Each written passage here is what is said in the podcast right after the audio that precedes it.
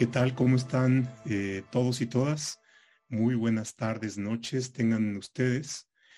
Eh, y bienvenidos a esta eh, primera sesión de un ejercicio que haremos a lo, largo de este año. y es una temporada de estos webinarios que le titulamos Temas Frontera del Derecho Administrativo. ¿Y, de qué se trata? Por una parte es continuar la secuencia de lo que tuvimos el año pasado en estas tertulias de derecho administrativo, pero una de las cosas que nos enseñó este ejercicio de las tertulias fue ciertos temas que nos ponen en el límite de varias cosas, eh, de la aplicación, de las soluciones dadas anteriormente. Y como parte de estos nuevos problemas nos enfrentamos ante eh, la inteligencia artificial y ante algo que se enuncia con el término metaverso, eh, que por supuesto nos plantea la duda y, qué es eso.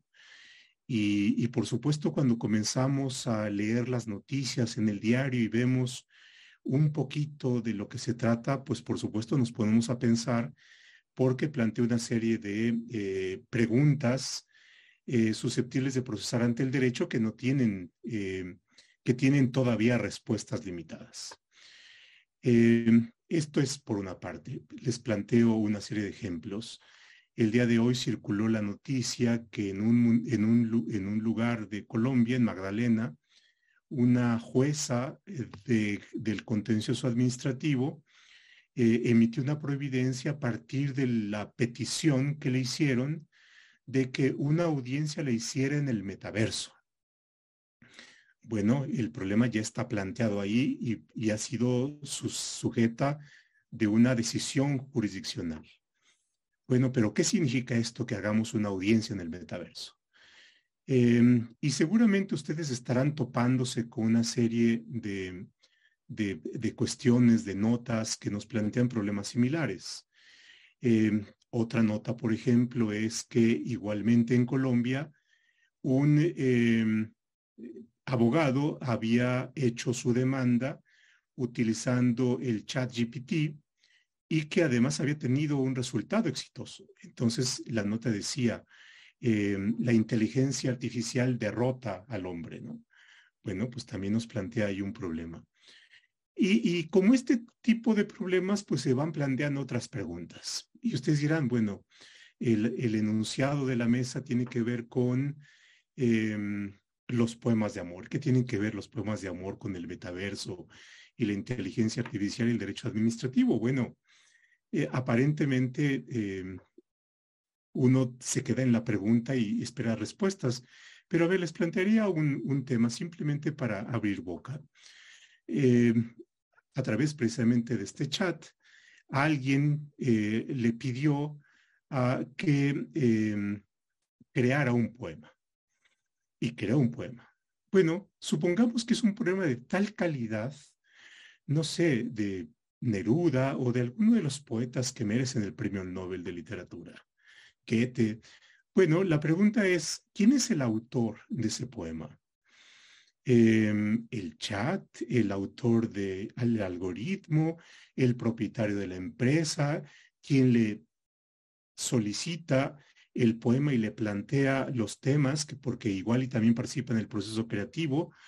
Bueno, y si es un problema de tal calidad que amerite el Nobel de Literatura, bueno, este, ¿qué pasaríamos en una cuestión de ese tipo? Pero también se nos plantean eh, preguntas ya muy de derecho administrativo. Bueno, ¿qué sucede si va ante las oficinas de Indautor y solicita el registro del derecho de autor? ¿Cómo, qué responderían las autoridades ante este, ante este poema? Bueno, se nos plantea al menos una pregunta. Cada uno de ustedes igual ya estará pensando en la respuesta, pero al menos se nos plantea una buena pregunta. Pero así como tenemos este tipo de cuestiones, hay otras, eh, Gerald, eh, que está aquí con nosotros, em, por ejemplo, está haciendo ya aplicaciones de cómo em, la inteligencia artificial, cómo en el metaverso, cómo a través de ciertas aplicaciones em, de las nuevas tecnologías puede llevarse a cabo certificaciones, por ejemplo, eh, para eh, ver denominaciones de origen en el mezcal. Y bueno, pues la denominación de origen tiene que ver con algún título de protección de ciertos productos en la propiedad industrial. Bueno, al menos ahí ya podemos. Y bueno, pues qué mejor que un día como hoy celebremos con poemas de amor y con un, brindis de mezcal. Y si es un mezcal ha sido certificado en su origen por Geral, bueno, algo tiene que ver con, con el 14 de febrero, ¿no? Bueno, esto es simplemente para abrir un poco de boca y ver cómo la pertinencia de, del tema y por supuesto nos plantea ante un tema frontera.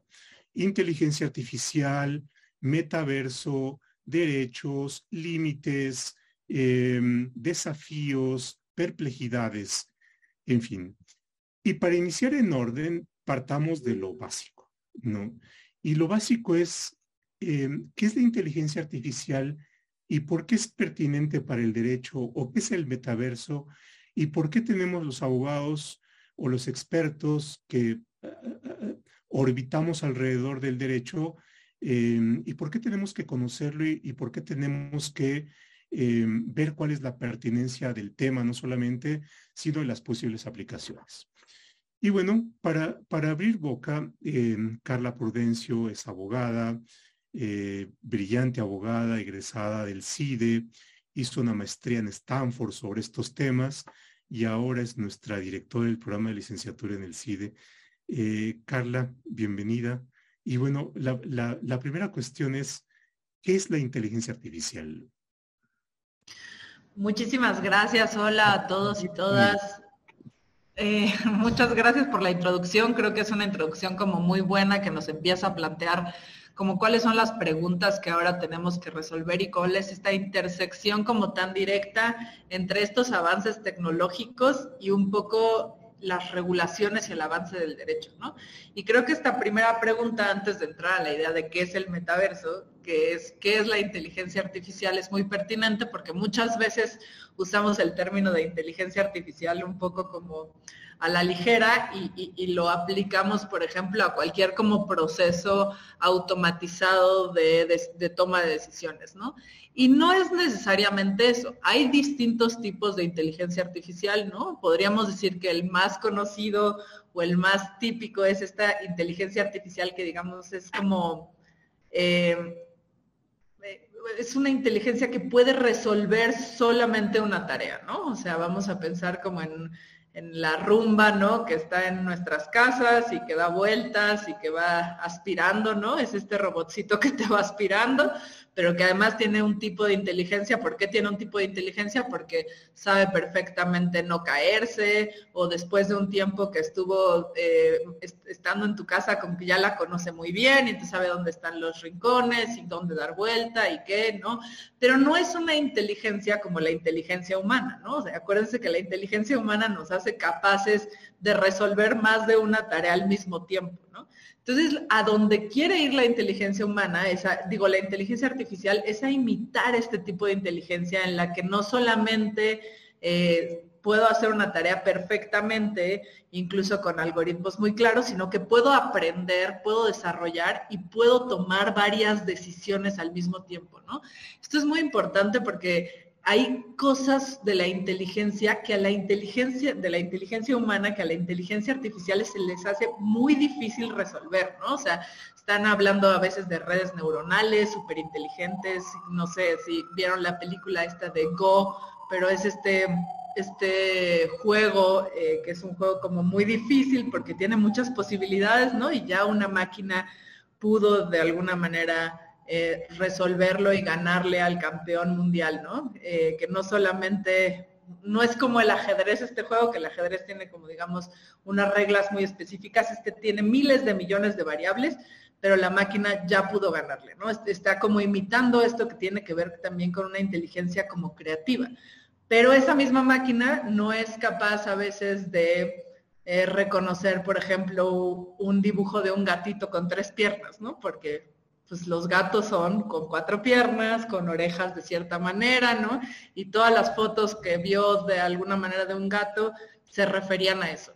Entonces, esta inteligencia es una inteligencia de alguna manera sesgada que todavía no llega a esta superinteligencia a la que, pues, que es un poco la de los humanos o la que vemos en las películas cuando nos imaginamos inteligencia artificial que, que nos supera, pero sí la inteligencia artificial general, de alguna manera, nos, ha logrado superar o alcanzar en temas muy específicos. Pero sí quiero ser muy clara como con esto, porque esos temas específicos no necesariamente hacen que sea una inteligencia completa, ¿no? Este chat, por ejemplo, que, que estamos viendo ahora, al que haces referencia, que es capaz de hacer demandas de amparo, que es capaz de hacer poemas, que es capaz de hacer temarios, a quien esté aquí en, la sala, les invito a probarlo, ¿no? Porque además siento que es una herramienta que hay que probar y entender y comprender en, su totalidad.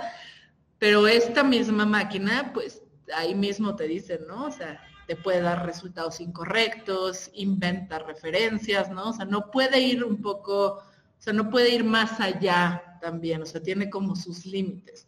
Ahora, la pregunta que nos hacemos es, esos límites, hasta cuándo los vamos a enfrentar o cómo los vamos a enfrentar ahorita, ¿no? Entonces siento que la inteligencia artificial son estos procesos que tenemos automatizados en el que se pueden desde tomar decisiones hasta generar ya ahora sí procesos creativos, ¿no? Que es cuando, cuando más nos asusta. Por eso la pregunta del premio Nobel es tan buena, porque no es solamente oye, respondió una super, digamos, ecuación, ¿no? Porque eso es lo que estamos acostumbrados que haga la máquina, sino que generó un proceso creativo. Y entonces eso nos pone como en duda, bueno, ¿qué es la creación para las, las personas, ¿no? O sea, hasta, dónde es, por qué existen estos premios. Pues sí. sí, sí, ¿no? Es, es, parte de, de, lo que se nos va planteando como, como preguntas iniciales, ¿no? Gerald, pues muchas gracias, bienvenido por aceptar y gracias por aceptar esta invitación. Una breve nota de presentación tuya. Eh, es eh, egresado de la Escuela Libre de Derecho de Puebla, hizo un diplomado en ciberseguridad en el TEC de Monterrey, luego un diplomado en aprendizaje profundo en el Centro de Investigación de Matemáticas Avanzadas, un diplomado en ciencia de datos en la Universidad de Anáhuac Chief Executive Officer de Business Advocacy y Business Verso. Em, y bueno, eh, es una startup dedicada al desarrollo de inteligencia artificial, realidad aumentada, blockchain y token no fungibles eh, para el sector legal. Así es que eh, no solamente ha estado en, el conocimiento, sino está ya en las aplicaciones concretas. Y así como lo hicimos para darnos una idea más eh, cercana de qué es la inteligencia artificial, es el metaverso, ¿no? ¿Es un parapoema, ¿no? ¿Es un metapoema o tiene que ver con otras cosas? Muy bien, pues buenas noches a todos. Es de verdad un placer, un gusto estar con ustedes este día tan significativo porque creo que por más que las máquinas puedan llegar a ser perfectas en la emulación de las áreas cognitivas eh, que nos distingue como, como humanos frente a otro tipo de seres, yo creo que lo más importante es esta relación, es esta convivencia que entre personas hacemos día con día. Y hoy, pues precisamente un día como estos significativos frente a las máquinas, que las máquinas nunca van a poder hacer amistad entre ellas. Nosotros sí, porque tenemos algo que quizá eh, no creo que las máquinas vayan a, obtener, que son los sentimientos. Y, bueno, haciendo un poco el, comentario eh, sobre qué es el metaverso, yo primero partiría de esto. Eh, en la historia que tenemos en cuanto al desarrollo de la inteligencia artificial, Alan Turing, que fue uno de los precursores, este, que en su momento se empezó a construir, pues una aspiración eh, que yo diría del hombre mismo, la acomodación de las máquinas, desde su, su necesidad de tener instrumentos, herramientas que le facilitaran la vida. Y podríamos decir, por ejemplo, el cuchillo, el hacha, pues es una tecnología que tiene un fin en sí mismo. el objetivo es ayudar a las personas a realizar algunos cortes. Y así podríamos ir manifestando que en toda la evolución de, la, de la, humanidad siempre hemos venido comulgando con las máquinas. Y hemos, hemos pasado por, por procesos de revoluciones tecnológicas y científicas. ¿Y por qué refiero esto? Porque hoy estamos hablando de una cuarta revolución industrial. Y esta cuarta revolución industrial, a diferencia de las eh, tres anteriores, es que ahora las máquinas por sí mismas tienen un proceso de aprendizaje. La diferencia es que eh, frente a las máquinas que emulan las capacidades cognitivas de las personas, pues la pregunta es, ¿qué vamos a hacer entonces? ¿A qué nos vamos a dedicar frente a las máquinas que ya pueden emular tareas que esencialmente formaban parte de nuestra vida? Y yo creo que aquí es donde nace eh, la convergencia con otras tecnologías que empiezan a cambiar mucho la vida del, del, hombre en sí. Yo diría también la economía, también la justicia y todas las interrelaciones empiezan a cambiarse por la convergencia de ahora una tecnología que se llama realidad aumentada, realidad virtual, y que converge con la inteligencia artificial para potencializar las capacidades del ser humano en una dimensión que justamente los, los autores sobre la, cuestión del, del metaverso lo llaman el universo paralelo. Yo creo que hay cuestiones en nuestra vida real o física que van a ser muy difíciles de resolver y que el mundo de la realidad aumentada sí nos va a dar la oportunidad de converger con eh, soluciones muy, muy loables.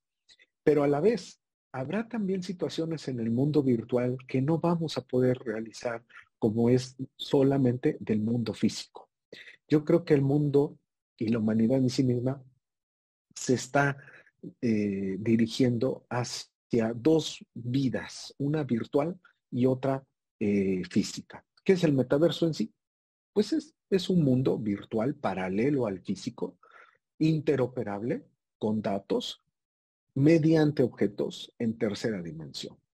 Cuando uno entra a este mundo virtual, puede tener una apariencia del mundo físico, nada más que mediante la potencialización de ciertos equipos llamados hardware, como son las, las gafas de realidad aumentada, que generan un, efecto de inmersión hacia ese mundo.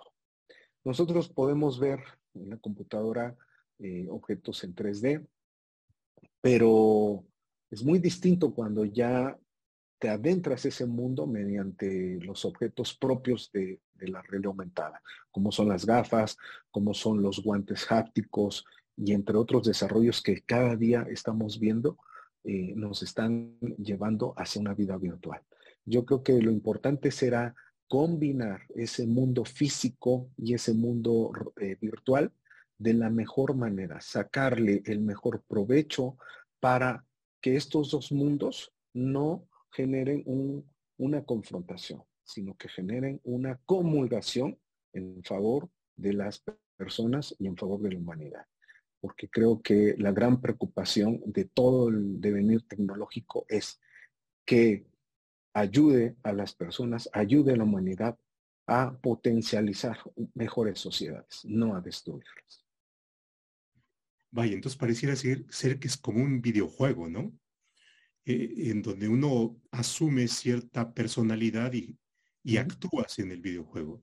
A ver, solamente dejo ahí las cosas. Ya tuvimos una aproximación a inteligencia artificial, a metaverso. Ahora, ¿qué aplicaciones tiene para el derecho? Eh, porque siempre que hablamos de algún ejemplo, creo que nos podríamos dar una mejor idea de ante qué nos estamos topando de las experiencias, conocimientos, referencias que ustedes tienen, ¿qué les parecería como interesante exponer para efectos de tener una mayor claridad de qué es y, eh, y qué retos se plantea? ¿Qué retos se plantea esto? Carla. Muchas gracias. Creo que es muy buena la pregunta y solo quiero como hacer tal vez como una precisión que de, de esta idea como del metaverso como un mundo paralelo, creo que es muy buena como la referencia del videojuego, siempre y cuando no perdamos de vista justo todos los derechos que sí realmente están en juego cuando estamos ahí. O sea, esta dicotomía ya tan clara que teníamos antes entre lo que es el mundo offline y el mundo online, digamos, ya no es tan cierta, ¿no? O sea, mientras estamos ahí... en un videojuego yo puedo ponerme en un papel y matar a cuanto se me atraviese, ¿no? Exacto. Pero... Lo que sea. El, metaverso en, en ser es otra cosa. Exacto, para mí sí es otra cosa y ahí hay como una cosa importante que tiene que ver con justamente con esta cuarta revolución industrial de la que mencionaba Gerald, que creo que es muy interesante, que es como cada vez estamos eh, tecnologizando de alguna manera muchas de nuestros actuares, ¿no? O sea, por ejemplo, hablamos de temas de libertad de expresión que ahora hacemos en línea, ¿no? Este ejercicio que estamos haciendo que tiene que ver con la libertad de expresión está como realmente mediado por una tecnología, ¿no? O hablamos de temas de datos personales, de privacidad, incluso, por ejemplo, la posibilidad, como decías, de poder celebrar una audiencia en, en este juego así, ya no lo hace tan como un juego, ¿no? Sino que ya lo hace un poquito más como una extensión o como una realmente una manera más en la que estamos ejerciendo nuestros derechos, ¿no? Y creo que ahí están donde están las aplicaciones y donde están los retos para el derecho muy claros, ¿no? ¿Qué va a pasar, por ejemplo, con quién es dueño de esta realidad aumentada, ¿no? Pensemos como Facebook, que ya dijo que va a empezar a pues, hacer esto, a transitar como de alguna manera al metaverso, ¿no? ¿Qué barreras de entrada nos puede poner para el ejercicio de este derecho? ¿no? Vamos a tener que aceptar sus términos y condiciones, ok. Ellos van a empezar a moderar contenidos, ok. Nos van a decir qué podemos decir y qué no podemos decir. Ahí ya hay una pregunta para el derecho interesantísima, ¿no? Que es la privatización de un tema de justicia y de libertad de expresión clarísima, que sucede hoy en día, ¿no? Cuando hablamos de Twitter, cuando hablamos de Facebook, de todas estas plataformas que decimos, bueno, son buenísimas para el ejercicio de libertad de expresión, también tenemos que pensar que son buenísimas o de alguna manera también están restringiendo ciertos derechos. En tema de privacidad, ¿qué pasa si esta audiencia, por ejemplo, en algún momento es hackeada por alguien más y los datos personales que eh, se estaban de, eh, pues sí, diciendo ahí o, hechos sensibles, ahora pueden verlos todo el mundo, ¿no? O sea, ¿quién va a ser responsable de ese problema? Entonces, creo que sí hay que invitar a ver las tecnologías más que como un videojuego o como algo paralelo, como algo que pues ya es y que nos presenta como estos retos ahora mismo, pues antes de llegar incluso al metaverso, y que estos retos es pues tal cual el ejercicio de derechos fundamentales. Y ahí están también pues los límites mismos, ¿no? Podemos hablar, por ejemplo, de los bots, que en muchos lugares ya están eh, siendo utilizados o, incluso de algoritmos para poder asignar, por ejemplo, el tipo de peligrosidad de una persona y ver si eh, es apto para libertad condicional o no. Ya hay, o sea, ese es un algoritmo cierto, una máquina de inteligencia artificial que está tomando esas decisiones. Ahora, cuáles son todos los sesgos que están implícitos ahí, ¿no? O sea, los jueces, por ejemplo, hay una cosa que se llama como el human in the loop, que parece que es como la, solución, que es como el, la persona que está ahí, ¿no? O sea, y que siempre es como, bueno, tal vez esta máquina dice algo, pero el que termina decidiendo es el juez, ¿no? Si sí o si no, si lo dejamos o no lo dejamos. Pero ahí hay muchos sesgos implícitos, ¿no? ¿Qué, implica que una máquina te esté diciendo? ¿Qué implica, por ejemplo, para el derecho de audiencia, ¿no? Si la máquina fue la que decidió y tomó esta decisión en estas cajas oscuras que no sabemos cómo, que aprendió, ¿le puedo realmente pedir explicaciones a esa máquina y hasta qué punto me las puede dar o no me las puede dar? ¿no? O sea, me puede dar una explicación. Puedo pelearme en un juicio con una máquina de reconocimiento facial, que también es otro tema que está pasando mucho, ¿no? O sea, si dijo que era yo, tengo, ¿cuál es mi prueba o cuál es mi mecanismo? que no sea solamente, por ejemplo, criticar la tecnología. Todos esos son cruces del derecho que ya están pasando y que son preguntas que tenemos como que también hacernos desde la perspectiva de qué cosas estas máquinas que aprenden además de nosotros, ¿no? Porque decimos son muy inteligentes y ya nos sobrepasaron, pero el aprendizaje y la información son los datos que les damos, qué tanto están sesgadas, qué tanto discriminan o no discriminan, ¿no? O sea, hemos visto en el reconocimiento facial es muy claro, o sea, hay eh, colores de piel que la máquina no son capaces de distinguir, ¿no? Eh, disidencias sexogenéricas, cosas como muy claras que ha, habido ya problemas, ¿no? ¿Y cómo hacemos para que en este metaverso que vemos como una gran solución no se repliquen estas problemáticas y podamos justo lo que decía ayer, ¿no? O sea, como tener como los beneficios sin los costos tan altos que estamos teniendo. Claro, em, cuestiones tan, no, todavía no tan sofisticadas como el metaverso, pero cotidianas como la fotocívica o la fotomulta esto es, tienes una tecnología que capta eh, y reacciona con la velocidad o con la posición del automóvil respecto de las líneas de estacionamiento permitido y por supuesto lo traduce en una multa.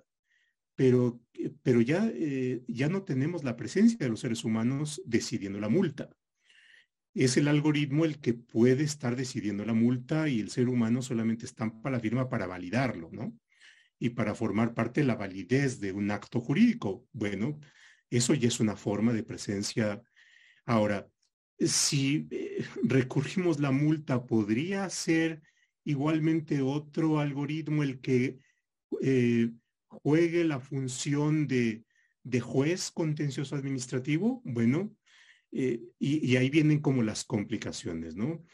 Em, yo sé que Gerald tiene ya una idea mucho más aterrizada y, práctica de, cómo es que el metaverso se relaciona con cuestiones tales como actos administrativos, esto de la denominación de origen, o eh, lo que pasa con las infracciones de tránsito, o lo que podría ser el arbitraje en el metaverso, o aplicaciones concretas, no sé, para los notarios.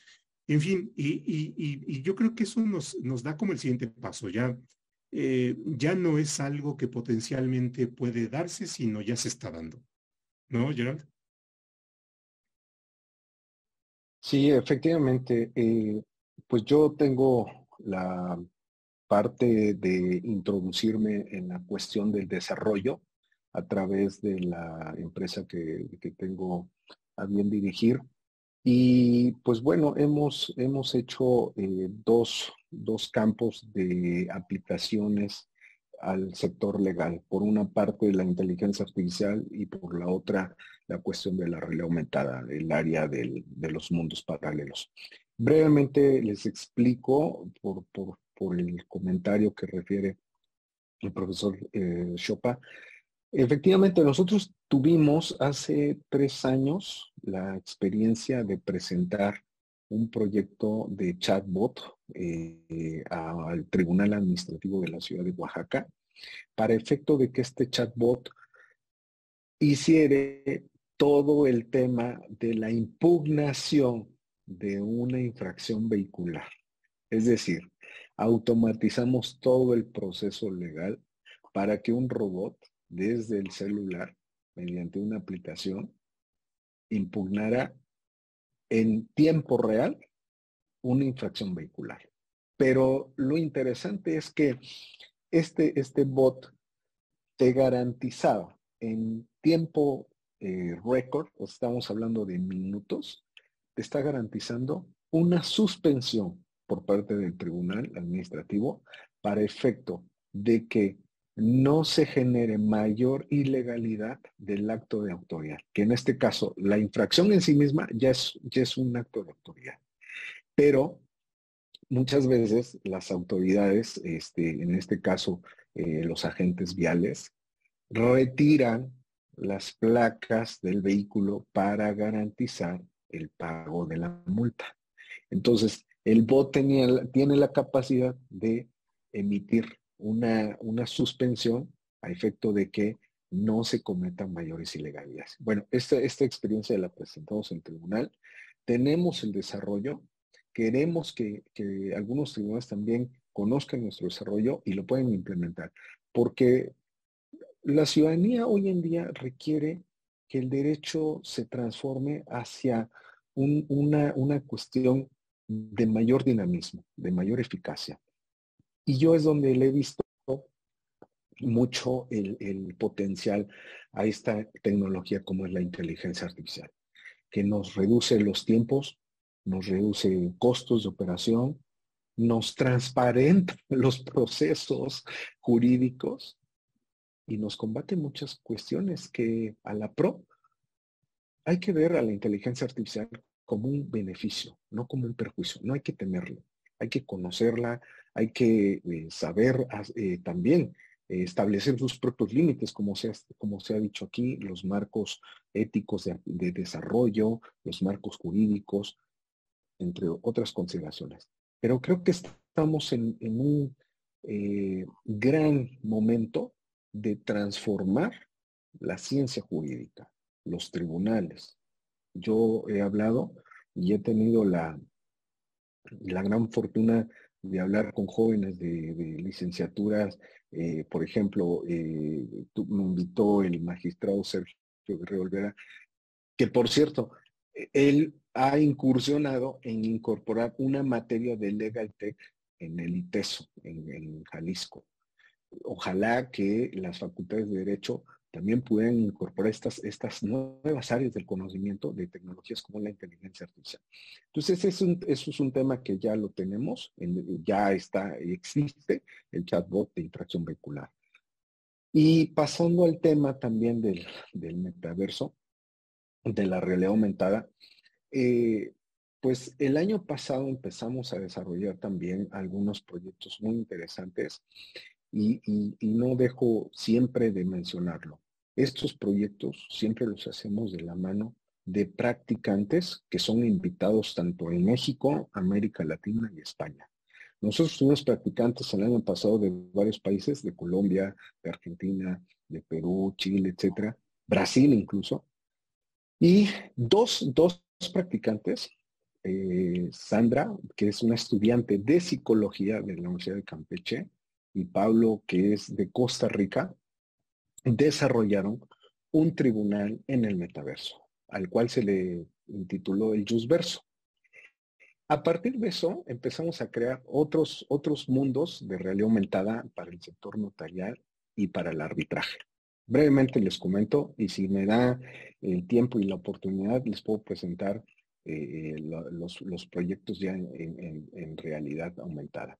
Bueno, ¿de qué consiste el notaverso? Bueno, el notaverso lo que hacemos es divorcios ante notarios públicos en 15 días y entregamos eh, el instrumento notarial, que es, el, bueno, es como el acta de divorcio, de separación, lo entregamos mediante un NFT en nuestra sala de realidad aumentada. Se encuentran las, las, los solicitantes de, de, la separación en el metaverso ante el notario y en ese acto en realidad aumentada se les entrega en NFT, en token no fungible, y encriptado el acuerdo de separación en la sala del, metaverso.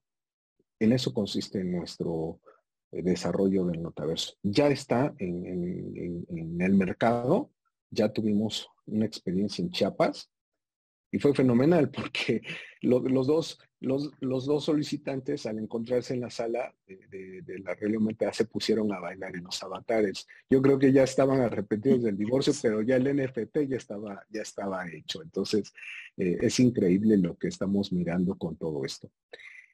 Y el arbitral verso, eh, la, el, el Instituto de Derechos de Autor, Nacional de Derechos de Autor, tiene una manera de resolver los conflictos por aplicación e interpretación de la Ley Federal de Derechos de Autor, eh, que es el arbitraje.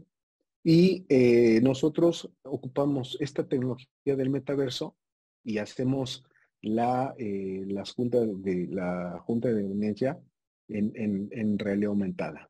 Entonces, este es, un, este es un servicio que también estamos brindando y, lo que estamos viendo es que podemos lograr potencializar los tribunales, el derecho y la ciencia jurídica con todas estas tecnologías. Entonces, esto ya lo tenemos en el mercado.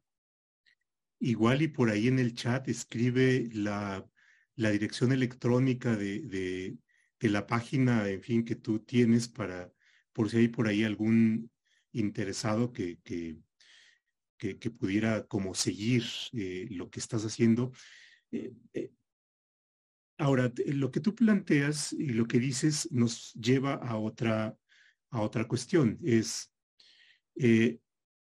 preguntas formales tales como la validez de los actos jurídicos. Estamos acostumbrados a la presencialidad, cuestiones formales tales como la identificación, cómo evitar los riesgos de no suplantación de las personas, em, la territorialidad, en fin, pero también lo que mencionaba Carla, los riesgos, los datos personales, los límites a las libertades, eh, los derechos de propiedad, en fin, eh, se abre un buen número de preguntas al respecto. Y yo plantearía una que en lo personal le doy vueltas y por supuesto me causa todavía una serie de resistencias y que tiene que ver con los límites que pueden o que deben tener los algoritmos. Carla ya ha mencionado algunos que se van dando, pero eventualmente a lo mejor son superables.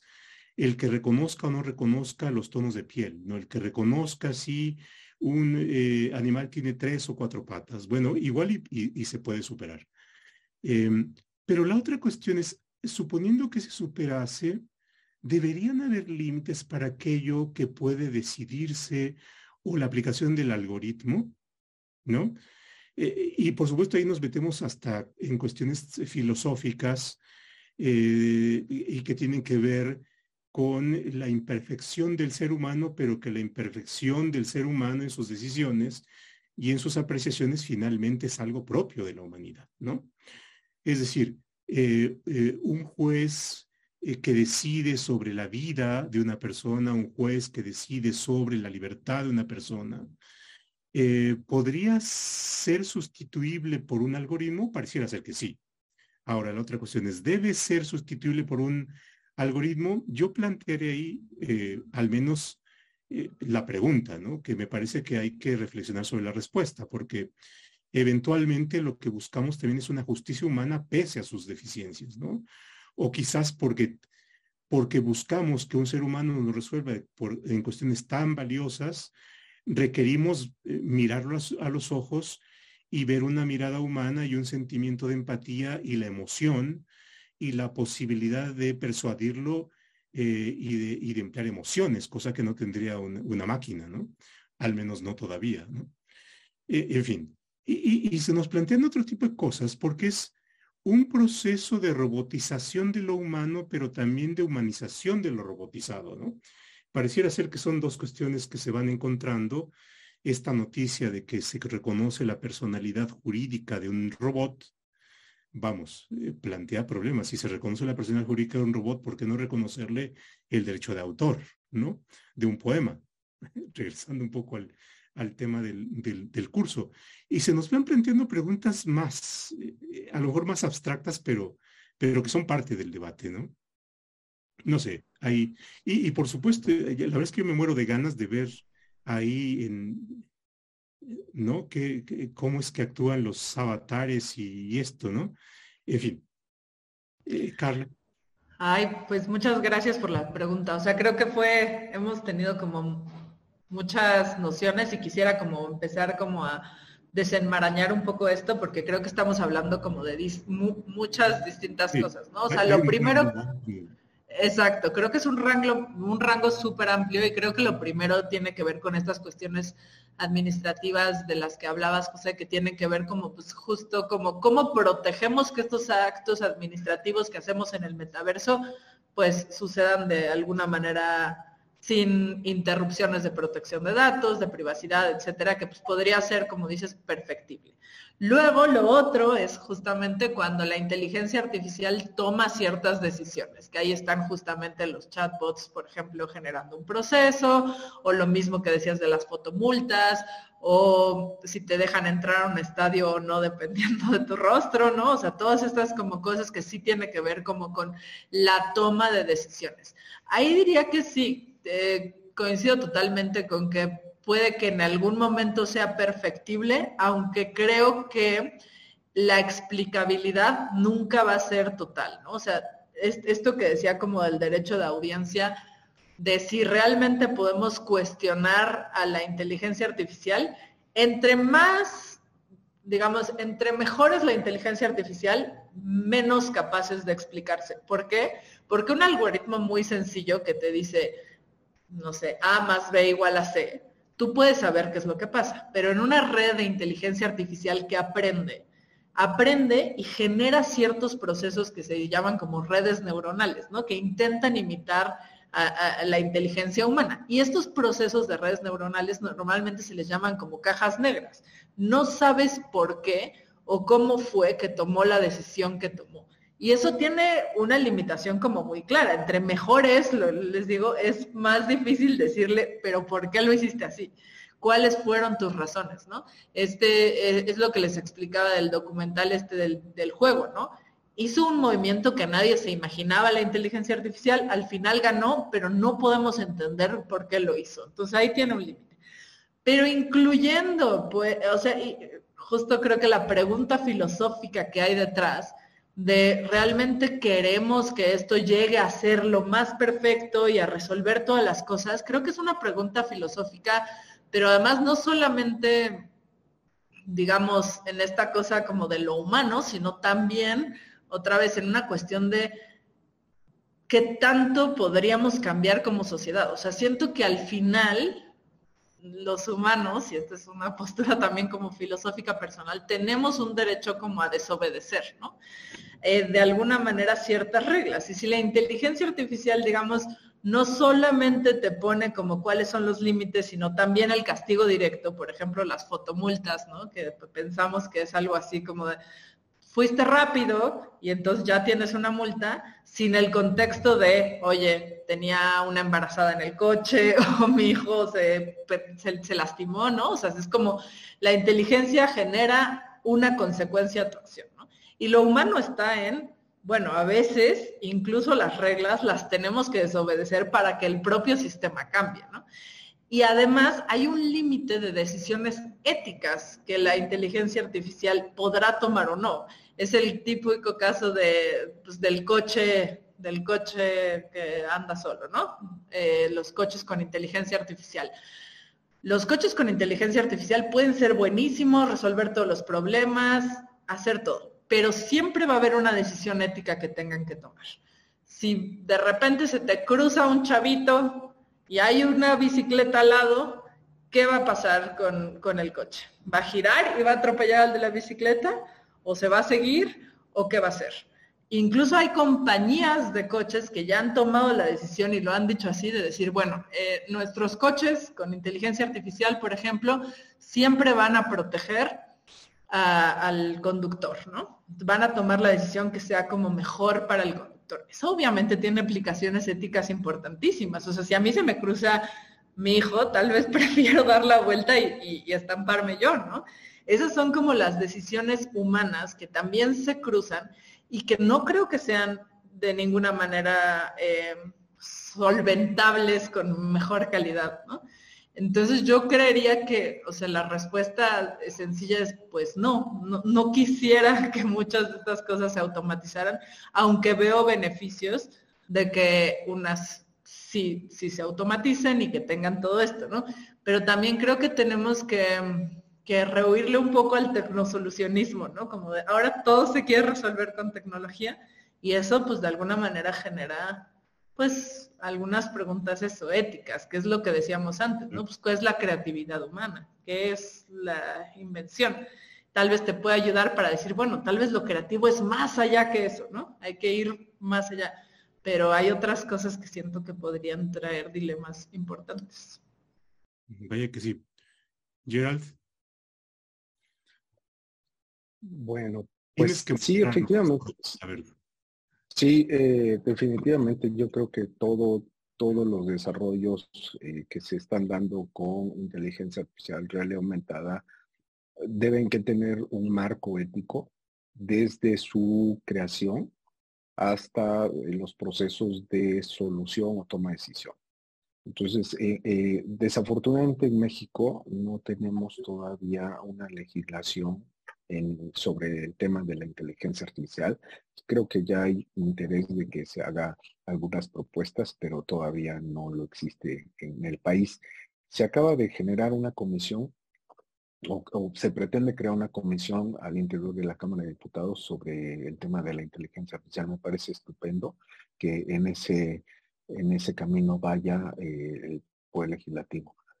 Por otra parte, en, nuestro caso, dada esa ausencia legislativa, eh, no, no nos eh, limita a que nosotros observemos otro tipo de reglas eh, o principios establecidos en, algunos continentes, como el caso europeo. Entonces nosotros hemos ahí observado eh, bajo esas líneas de los principios éticos de la inteligencia artificial que la Unión Europea ha realizado, como es el caso de la UNESCO, como es el caso de China y otros países que están, que están en, esta, en esta tesitura, nosotros hemos observado todos esos principios. Otra parte, también nosotros nos ajustamos en el caso de eh, las certificaciones ISO, hay, hay eh, toda una, serie de estándares que nosotros observamos para el desarrollo de lo que hacemos. Y también en el último sector que estamos trabajando, que es el blockchain, los smart contracts en el, en el área legal, también estamos aplicando una norma oficial mexicana. Entonces, no estamos eh, vamos, aislados de, observar todos estos eh, ordenamientos, pero yo sí creo que tenemos que avanzar en, una eh, regulación propia o a la mexicana sobre la inteligencia artificial. Porque si no, nosotros no definimos el rumbo hacia el cual vamos a dirigir estas tecnologías, pues, pues desafortunadamente la tecnología es universal y la tecnología es poder.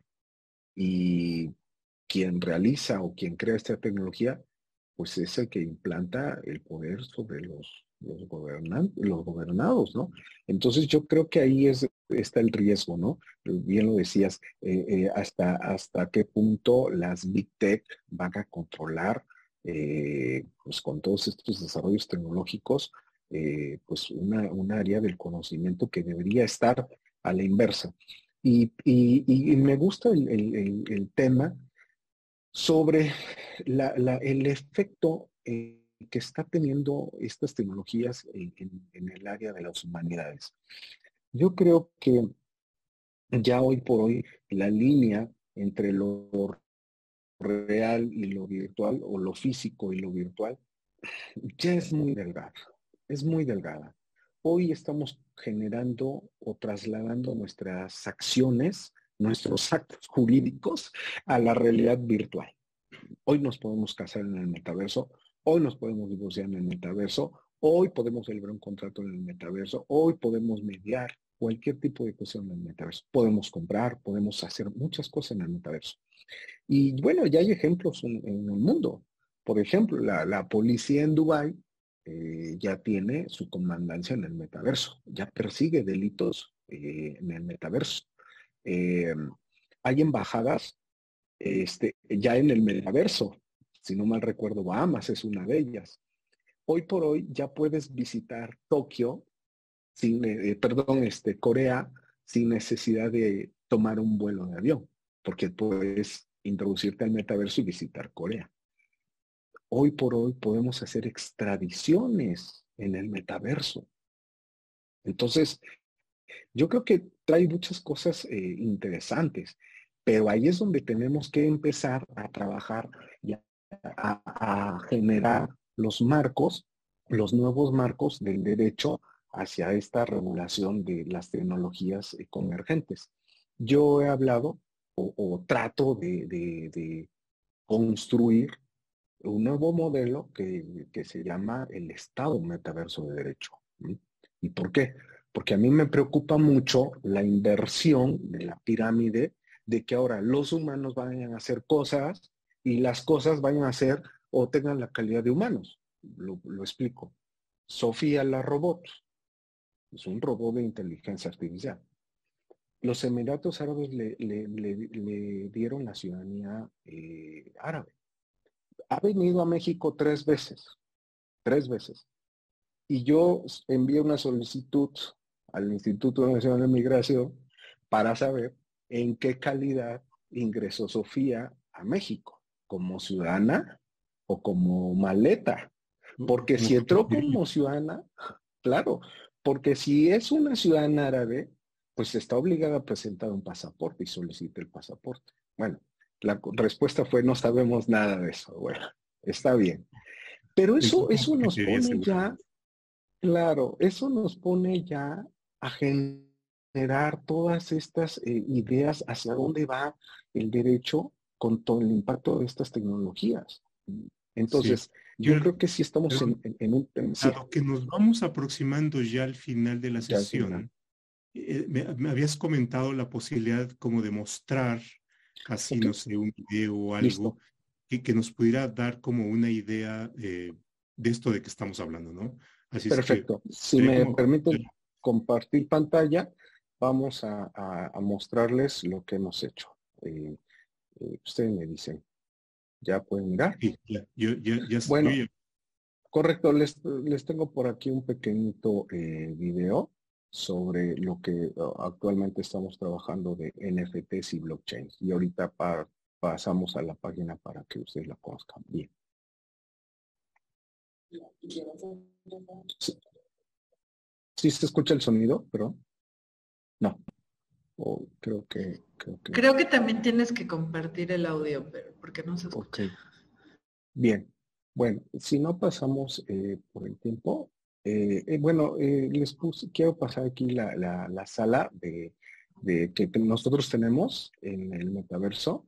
Esta sala fue creada desde cero y pues bueno, aquí, aquí podemos observar, este, fue creada en Spatial o Espacial, que, es, es un universo paralelo. Y aquí se modeló todo el modelado es en 3D y con la, con la física porque se maneja la teoría de los objetos. Bueno, eh, Sandra, que es psicóloga y estuvo de practicante, esto lo diseñó desde el ámbito de la psicología, porque no queríamos hacer un tribunal típico con, con estas, eh, los estrados, ¿no? Y, y, toda la característica que hoy impera en los tribunales, sino que nosotros pensamos más bien como una descomprensión de todo el aspecto psicológico de las personas a través de esta sala. Cuando ya te pones las gafas de realidad aumentada y entras a, esta sala, la, experiencia es inigualable porque pues, el ambiente, que es eh, pues, como un bosque, te da mucha tranquilidad, te da mucha paz. Entonces aquí lo que hicimos fue que dos personas que pues, este, se encontraran, este, pues empezaran a, pues, a interrelacionarse y pues se enamoraron, ¿no? se enamoraron y, pues uno, uno de ellos le regaló un chocolate NFT, eh, un token no fungible. Entonces, eh, esto lo hacemos para el notaverso, el arbitral verso y para eh, cuestiones que requerimos de interacciones a través de personas que están muy distanciadas. Por ejemplo, podemos tener uh, una, una una solución de una persona que quiere comprar un NFT desde Singapur, eh, en México, a través de esta sala. Entonces, esto nos potencializa mucho el, el, sector legal en lo que nosotros trabajamos. Bueno, ahí está el chocolate NFT, ¿no? Entonces, eh, eso es lo que hicimos, eh, el modelado, y no hay otra sala como esta, esto ya está protegido por los derechos de autor, está patentado. Ya hay un algoritmo que trabaja todo esto.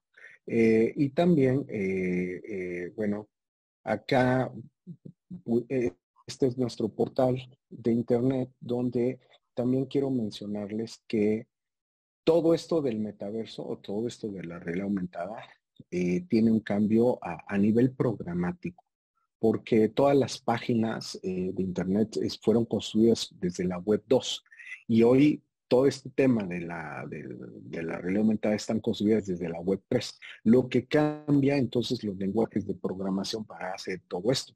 Y bueno, ustedes pueden visitar aquí tanto el Business Verso como el, el, Business Advocacy. En el Business Advocacy, sí lo que hacemos es todo este sector es de inteligencia artificial.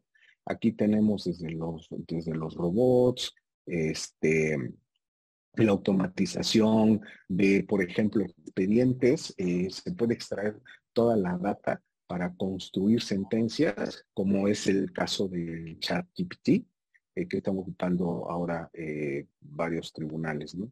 Entonces, todo esto hacemos ahí en la parte de Business Advocacy. Y, y bueno, eso es lo que ustedes pueden visitarlo en, nuestras dos, en nuestros dos portales y estamos a para cualquier eh, cuestión que pudiera interesar no, muchos desarrollos.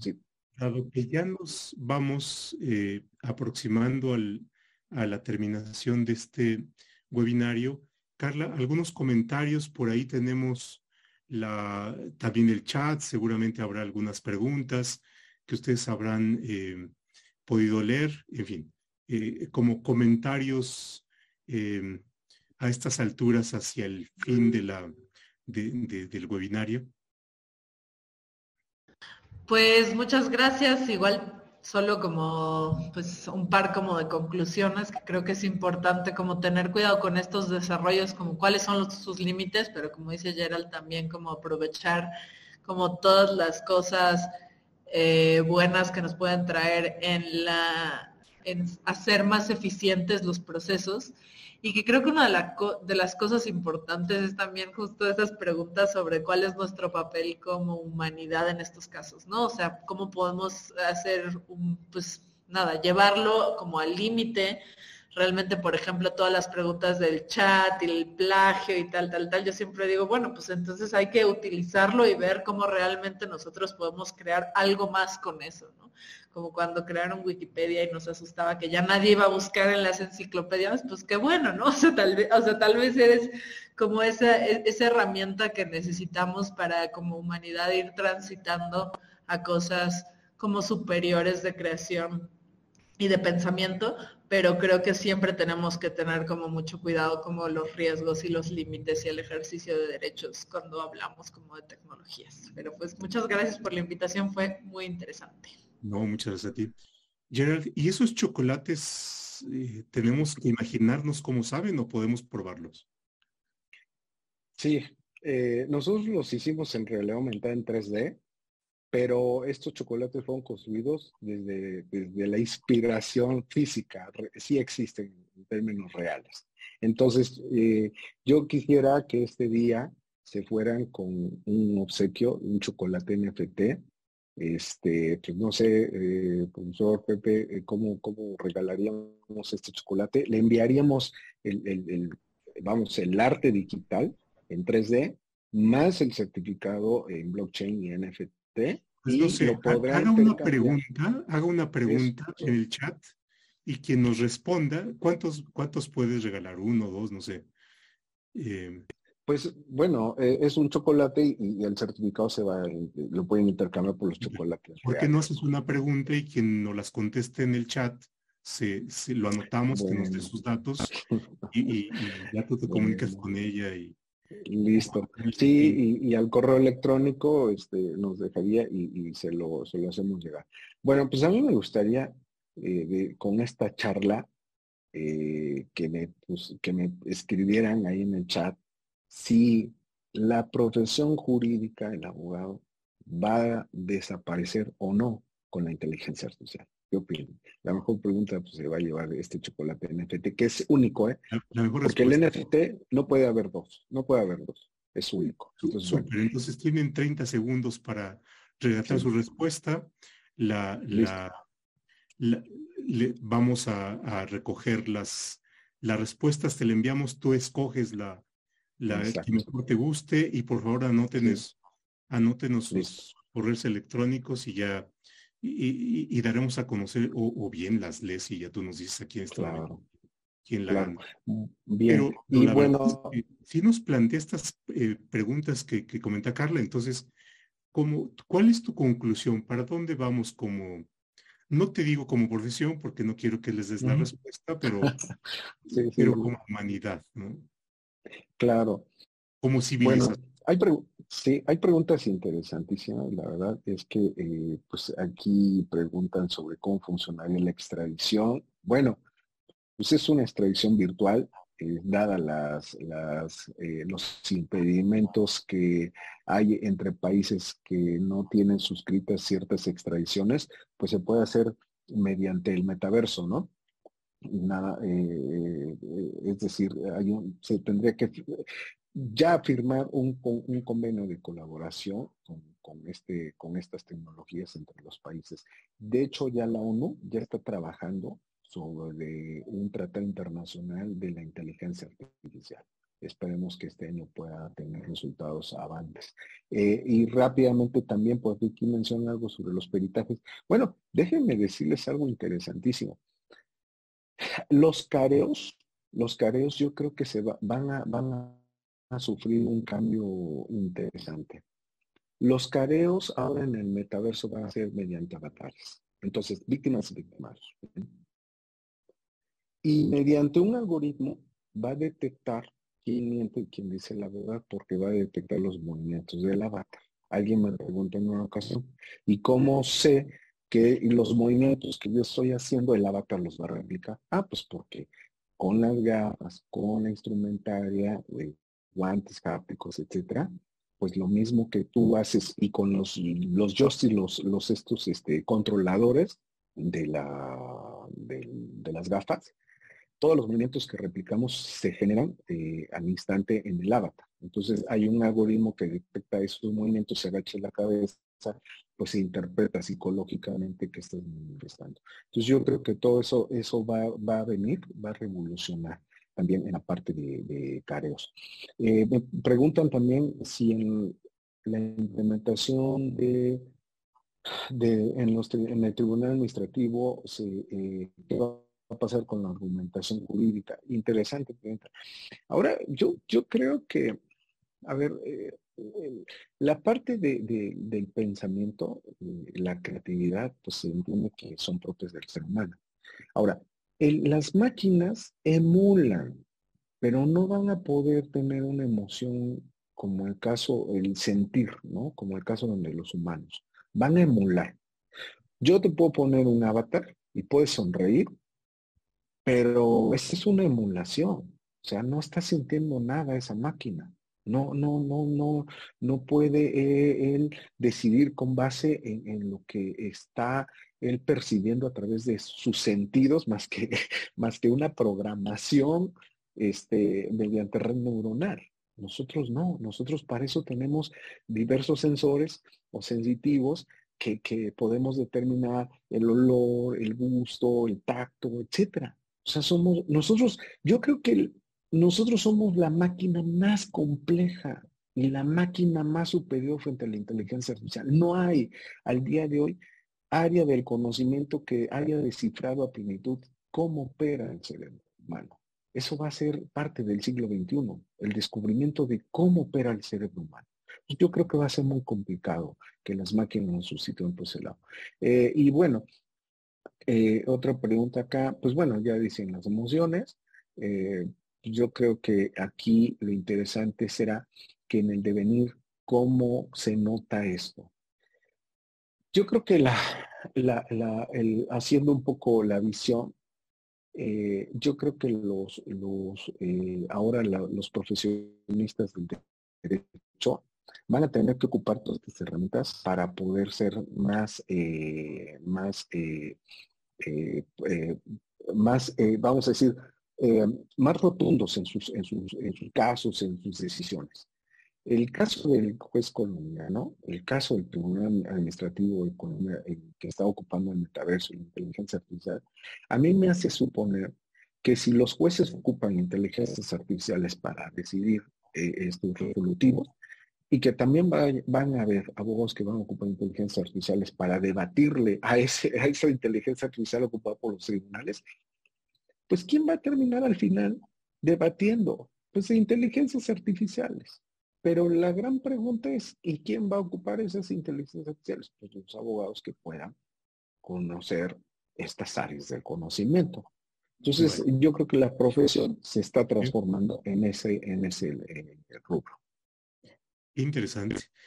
Pues no sé si quieras eh, leer algunas de las preguntas y elegir eh, de las respuestas, alguna de ellas para que reciba sus chocolates. Perfecto. Pues sí, pues los abogados, pues aquí dicen que pues la mejor preparación, pues claro, el avance de tecnología, pues, todo está eh, yendo hacia lo digital. pues bueno, pues eh, eh, va a ser difícil porque todas las preguntas, todas las respuestas pues, están muy, interesantes. Este, no desaparecerán, dice Nicolás Ortega, Irene. Este, igual y le podemos preguntar al chat GPT quién, quién gana y así ya. sí, yo creo que sí, sí, sí, sí. Este, bueno, pues bueno, Nicolás nos dice aquí que no va a desaparecer, únicamente se especializará en temas más avanzados, eh, que estamos en una revolución, efectivamente. Yo creo que eh, eso es lo que va a suceder. El, abogado no va a desaparecer. Y, y, es más, no nos conviene que desaparezca, porque entonces ¿quién va a controlar a las máquinas? Más que los propios juristas. Entonces somos, somos necesarios eh, en el caminar de las máquinas. Entonces, bueno, pues a mí me gusta la, respuesta que nos dio aquí Nicolás. Entonces, si me haces, Nicolás, el favor de enviarme tu correo electrónico para enviarte tu chocolate en FT. Sí. Es un chocolate en avatar, ¿verdad? Sí, es un chocolate, eh, es una creación digital, un arte digital, y tiene su certificado de autenticidad mediante blockchain y NFT. Y Posteriormente puede cambiar su chocolate NFT con los chocolates reales físicos para que no nos olvidemos también del mundo real. Es, como un efectos. Así es como Bueno, pues por ahí, eh, don Nicolás, pásenos ustedes su, su correo electrónico eh, para que lo anote aquí Gerald. Eh, pues muchísimas gracias, Carla, muchísimas gracias, Gerald. Y bueno, pues eh, la verdad bien interesante. Eh, por ahí veía un comentario de don Darío Ángeles que dice que no sé si está asombrado o está muerto de miedo, igual yo también quedo, pero este, pues, así es la vida, ¿no? Entonces, eh, pues muchísimas gracias. la verdad bien interesante. A todos ustedes, muchísimas gracias por la compañía en este primer webinario de esta temporada sobre los temas frontera del derecho administrativo. Los esperamos el próximo mes con un tema que sea igual, igualmente interesante. Pues muchísimas gracias. Muchas gracias. Muchas gracias. Hasta luego.